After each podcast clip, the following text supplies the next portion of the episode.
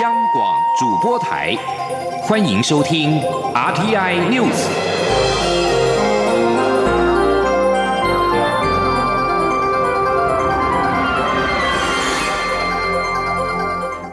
听众朋友您好，欢迎收听这节央广主播台提供给您的 RT News，我是张顺祥。前总统李登辉过世，蔡英文总统今天上午出席二零二零台湾资本市场论坛开幕式时致辞表示，李登辉带领台湾以宁静革命的方式走出威权，迈向民主，也确保了台湾经济体制的健全跟繁荣，让民主奇迹成为世人记住台湾的一个方式。今天晚记者欧阳梦平报道。前总统李登辉在三十号晚间七点二十四分辞世，享其寿九十八岁。蔡英文总统三十一号上午出席二零二零台湾资本市场论坛开幕式时，特地在致辞一开始时表示，他要借这个机会及场合，再次表达最深切的哀悼。总统推崇李登辉带领台湾迈向民主，让民主奇迹成为世界记住台湾的一个方式。他说。李前总统是世所周知的民主先生，在全球化风起云涌的时代，他带领的台湾以宁静革命的方式走出危权，迈向民主。在其中，他也确保了台湾经济体制的健全与繁荣。民主奇迹于是变成世人记住台湾的一个方式。蔡总统在三十号晚间便于脸书上贴文哀悼，表示李登辉是时代的开创者，是领导台湾前进的人，也是令人敬重的长者与前辈。他把民主自由留给台湾，这样的精神也将引领新时代的台湾人勇敢面对下阶段的考验，追求身为台湾人的幸福。蔡总统要求政府部门务必针对后续事宜提供最高规格的协助。据了解，总统府将在台北宾馆设置处所，供民众哀悼追思。总统府秘书长苏家全则在三十一号上午召开治丧大员会议，并成立工作小组，会在尊重家属意愿、符合惯例体制以及卸任元首身份的原则下，妥善办理李登辉的身后事宜。中央广播电台记者欧阳梦平在台北采访报道。内政部今天则表示，总统决定今天中午十二点开始，各个机关下半旗三天。前总统李登辉三十号晚间辞世，各界同表哀悼。行政院长苏贞昌今天感谢李登辉对台湾的贡献，也向家属致意。苏贞昌表示，行政院相关的部会会配合家属的意愿，跟总统府办好李登辉的后事，让这一代人对李登辉的记忆留下最圆满的句点。王维婷的报道。前总统李登辉三十号晚间辞世，享其寿九十八岁。李登辉辞世，各界均表哀悼。行政院长苏贞昌三十一号受访时指出，哲人已远，看到李登辉精彩动人的一生，感谢他对台湾的贡献，也要向家属致意。苏贞昌表示，行政院各部会将配合家属意愿与总统府专案小组的运作，办理治丧事宜。苏贞昌说。对于李前总统身后要办理的各种事情，我们会行政院各相关部会会配合家属的意愿和总统府专案小组运作，我们会来做最好的安排，来整个办好，也让这一代人。对李前总统的尊敬记忆，留下最圆满的句点。苏贞昌表示，三十九年前刚踏入政坛，碰到的就是当时担任省主席的李登辉。他看到李登辉从地方治理到领导国家。之后也有许多机会与李登辉相处深谈，就连最后在病榻旁也都可以看出李登辉心系台湾。苏贞昌表示，李登辉对台湾的贡献非常了不起。中央广播电台记者王维婷采访报道。前总统李登辉昨晚辞世，遗体暂存台北荣总的怀恩堂。监察院长张博雅、总统府资政黄坤虎、嘉义市的前市长涂醒哲、台北市议员陈建明等人，今天上午陆续的前往吊唁，也有民众到现场鞠躬跪拜，感谢李登辉对台湾民主的贡献。央广记者肖兆平、刘品熙的报道。前总统李登辉于三十号晚间七点二十四分在台北荣总医院辞世，享其寿九十八岁。遗体在三十号晚间移到荣总怀恩堂冰存。总统府三十一号上午召开治丧会议，预计在台北宾馆办理追思会，开放民众前往吊唁。嘉义市前市长涂醒哲三十一号一早前往怀恩堂吊唁。他受访时表示，自己以前是李登辉学校校友会的学员及监事长，与李登登辉的关系非常密切。李登辉非常疼惜他们，所以当然想过来看一看。李登辉过世，相信全台湾都非常不舍。他并透露，总统府应该最快明天就会在台北宾馆开放大家追思。他说：“那在台北宾馆。”快的话，应该明天就会开始给大家正式的在那边追书了哈，大概这样子。我现在得到的信息是这样子，那他这边没有设什么灵堂，只是把我们的大体能够啊啊能藏起来这样而已。曾是台联党籍的无党籍台北市议员陈建明上午也前往致意，他表示李登辉是他心中永远的长者。其功过交给历史定论，但是在台湾，像李登辉具有高瞻远瞩这么有能力的领导人，可说是少之又少。希望社会各界能够重新思考对李登辉的定位，让李登辉成为台湾最好的榜样与标杆。监察院长张博雅、总统府资政黄坤虎在上午十一点左右也分别到怀恩堂吊唁。黄坤虎表示。他跟随李登辉超过五十年，深深感受到李登辉对于建立台湾民主、自由与尊严的决心。李登辉的心中只有国家与人民，不止台湾人，日本、欧洲等国也都很敬佩李登辉。他非常惋惜李登辉辞世，希望未来每一届总统都能够照李登辉的方向来建设台湾。此外，上午也陆续有民众前往怀恩堂，隔着警方架设的巨马吊唁李登辉。其中一名从中和来的陈先生数度鞠躬跪拜，他表示以前不知道什么是民主，只知道蒋总统万岁，感谢李登辉对民主的贡献，因此特地前来致意。另一名九十二岁的陈先生则是特地从桃园北上，带着当年牵手护台湾活动的照片，感谢李登辉推动台湾民主转型。他强调，如果没有李登辉，不知道台湾会变成什么样子。央广记者肖兆平、刘品熙在台北的采访报道。前总统李登辉昨天辞世，享其寿九十八岁。美国在台协会 AIT 今天对李登辉辞世表示最深的哀悼，并肯定他成功带领台湾转型为民主跟自由灯塔，巩固美台双边友谊，贡献将深深影响未来数个世代。正值台美关系大幅进展，美方对中共暴政多所批评之际，李登辉的葬礼，美方特使层级备受关注。副总统蒋经国过世的时候，时任美国总统雷根派遣其好友、已经卸下公职的前司法部长史密斯，率领十二人组成的特使团出席葬礼。假如美方这次能够派遣具有外交实质意义的高阶官员前往台北出席李登辉的葬礼，不仅能够展现美国对台湾民主的支持，也符合美国国务卿蓬佩奥日前呼吁，以行动促使中共改改变。的政策宣示，同时也能够有效落实二零一八年生效的台湾旅行法。此外，在日本方面，首相安倍晋三今天在首相官邸对媒体表示，李登辉对日本与台湾的亲善关系以及友好关系的增进做出了重大贡献。安倍说，对于李登辉辞世，真的感到很遗憾。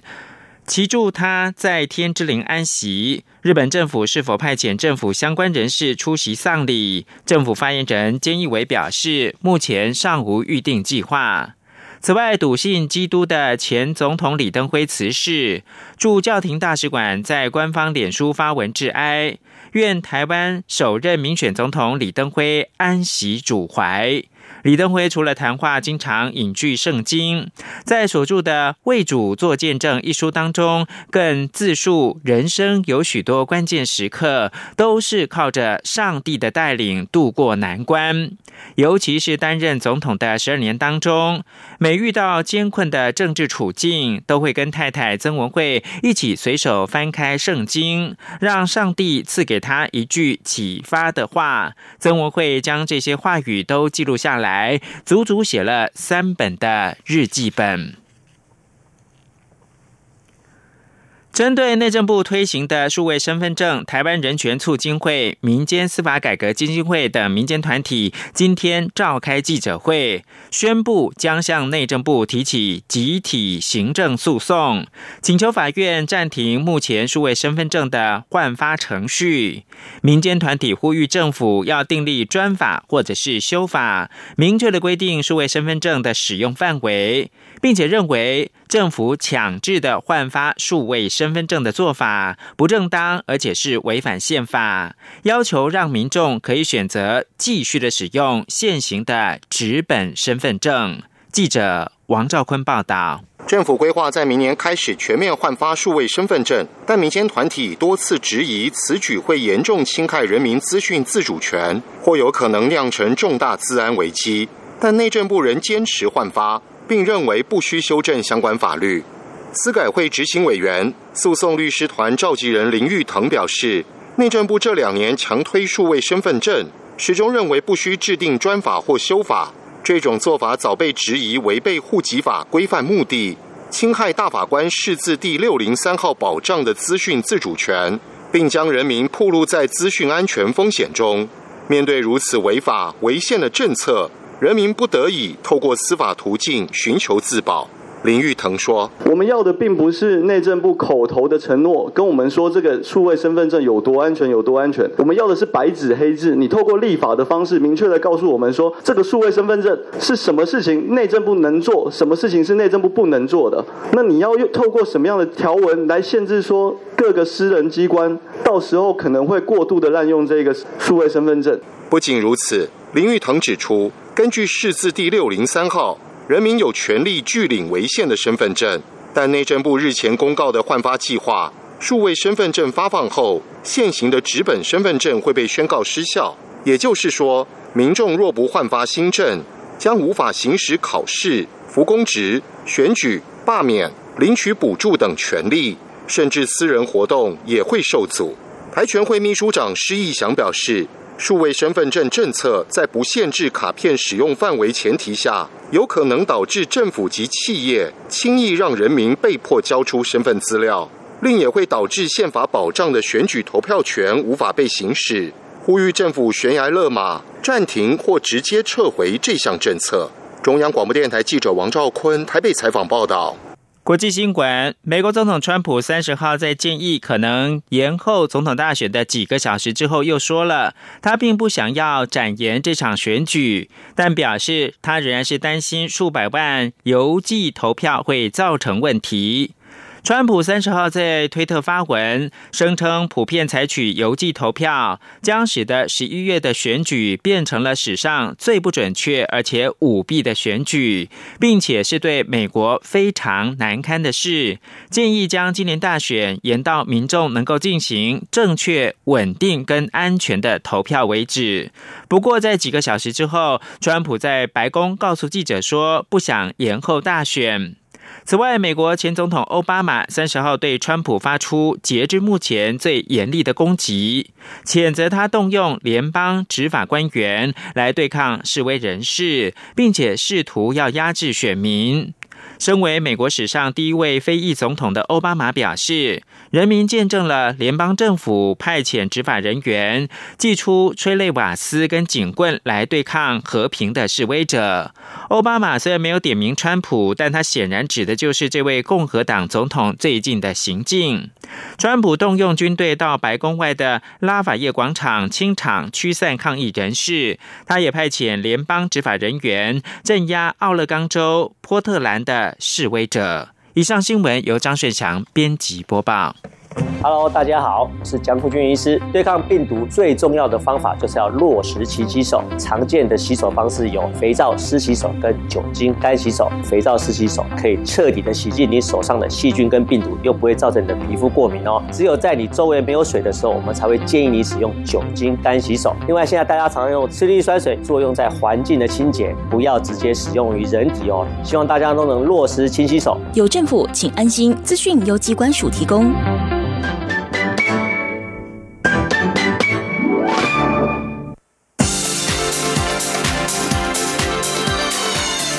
是中央广播电台台湾之音，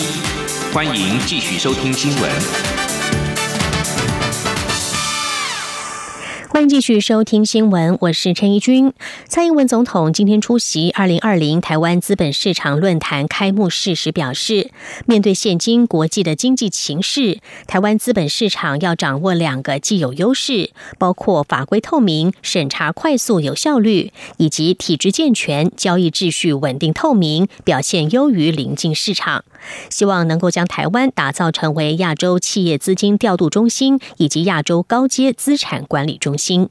记者欧阳梦平的报道。蔡英文总统在致辞时表示，美中贸易冲突的后续影响，疫情导致全球供应链的重组，带来许多变动，也创造了许多新的机会。把握这些全新挑战及机会，吸引更多国际资金来台，强化各项产业发展的动能，是政府当下最关键的任务。总统指出，要完成这个使命，首先要掌握台湾资本市场的两个既有优势。第一是台湾法规透明、审查快速、有效率，持续吸引优良企业在台湾挂牌。到去年底为止，台湾上市贵公司总家数达到一千七百一十七家，总市值超过新台币三十九点八四兆，比起两千年，已经分别成长百分之一百零六及百分之三百三十一，显示台湾资本市场服务持。续受到国际企业的好评。第二，则是台湾资本市场的表现优于邻近市场。他说：“台湾的资本市场的体制健全，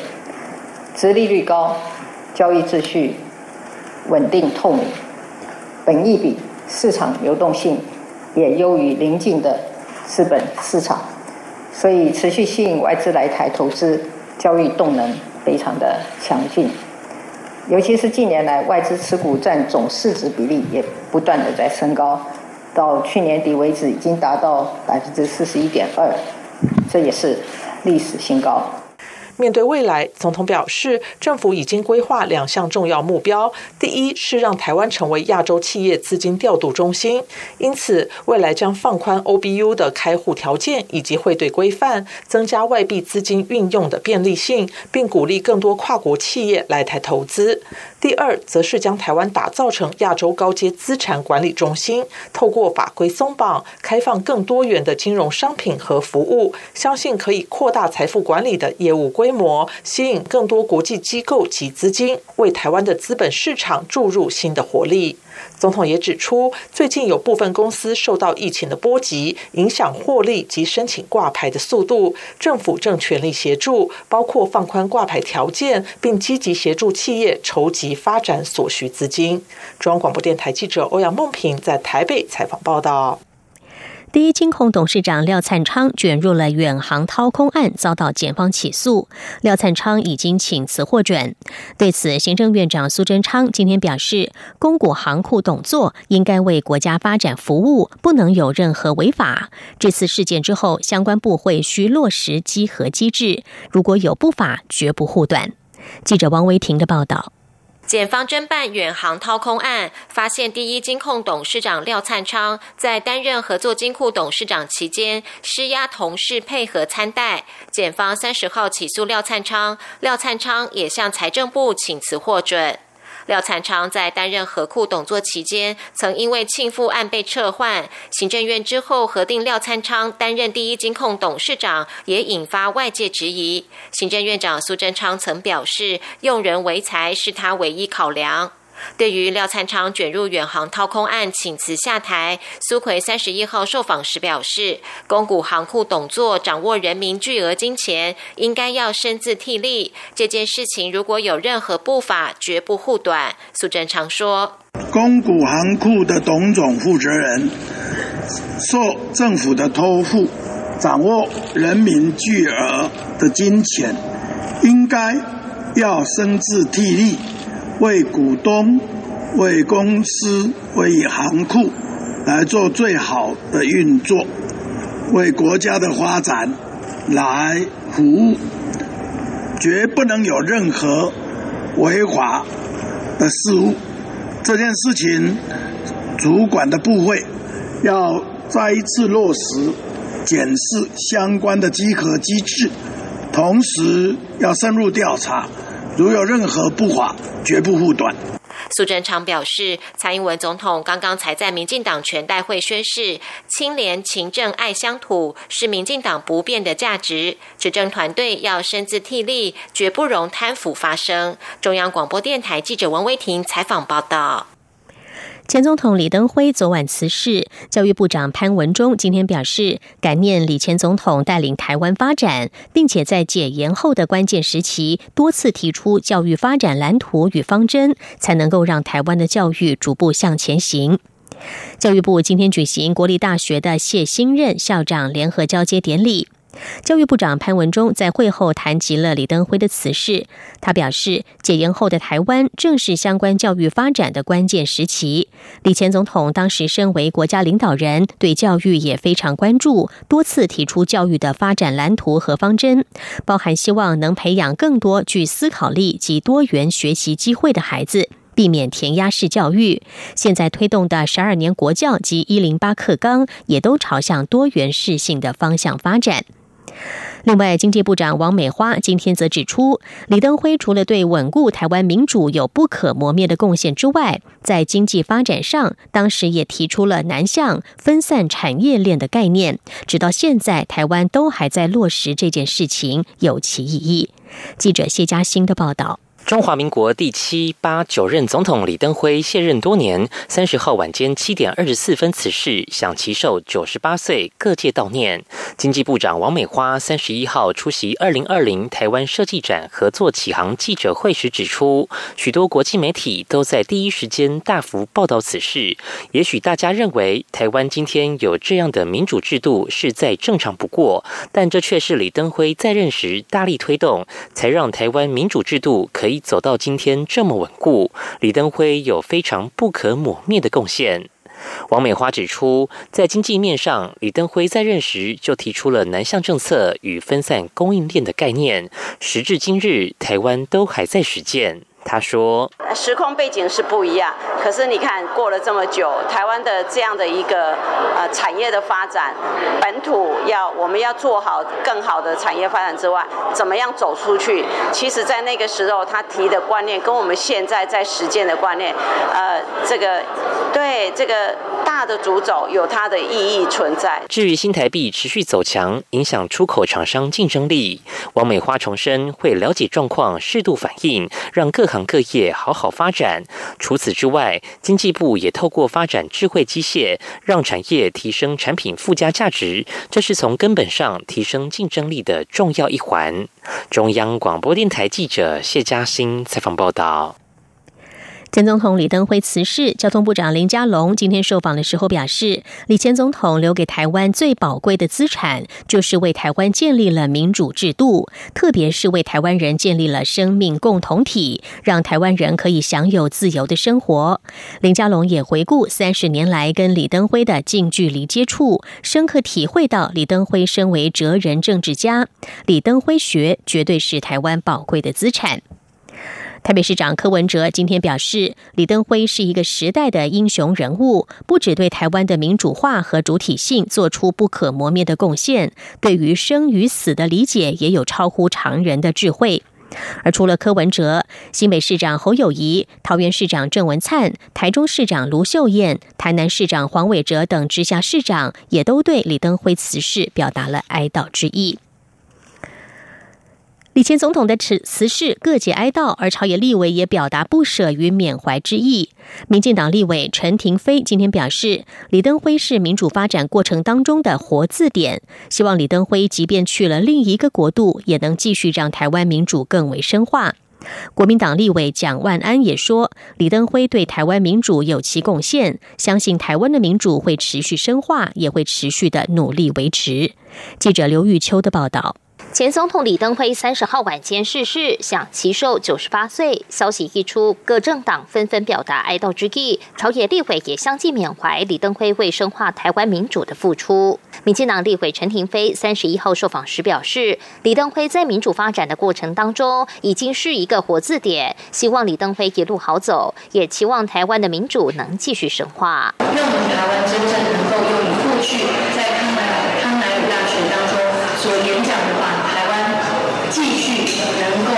世界各国去演讲。民进党立委林俊宪也说，李登辉一生为台湾推动民主改革、宁静改革、总统直选，让台湾现在能够持续享有民主自由的成果。感谢李登辉的努力，在台湾的历史上铸下他巨大而坚毅的道标。国民党立委蒋万安也表示，李登辉推动国会全面改选、总统直选，也是第一位民选总统，对台湾民主有其贡献。相信台湾的民主会持续深化。我想，台湾的民主会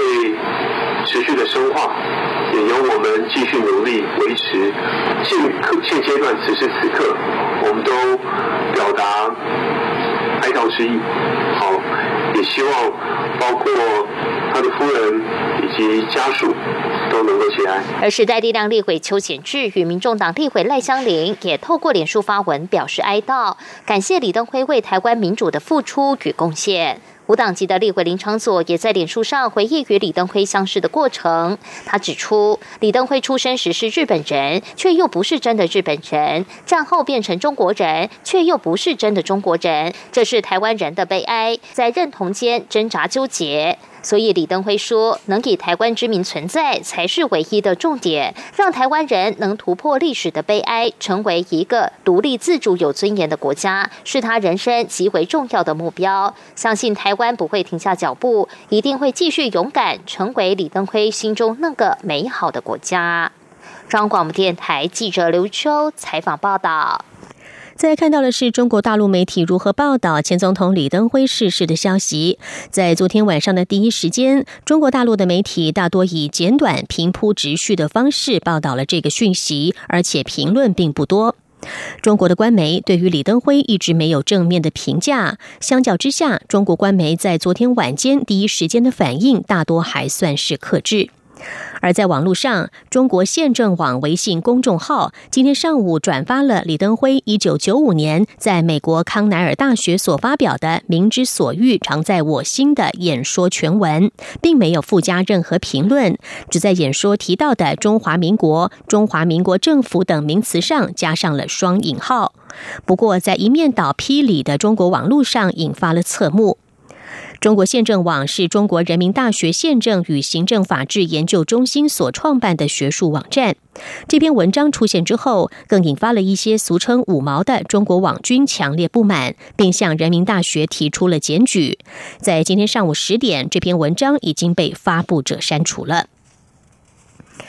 新闻最后来关心一下国际间的疫情。国际间俗称武汉肺炎的 COVID-19 疫情依旧在持续的延烧，而英国当局对于病例激增的担忧也越来越大。三十号将潜在染疫者的自我隔离期从原本的七天一直延长到十天。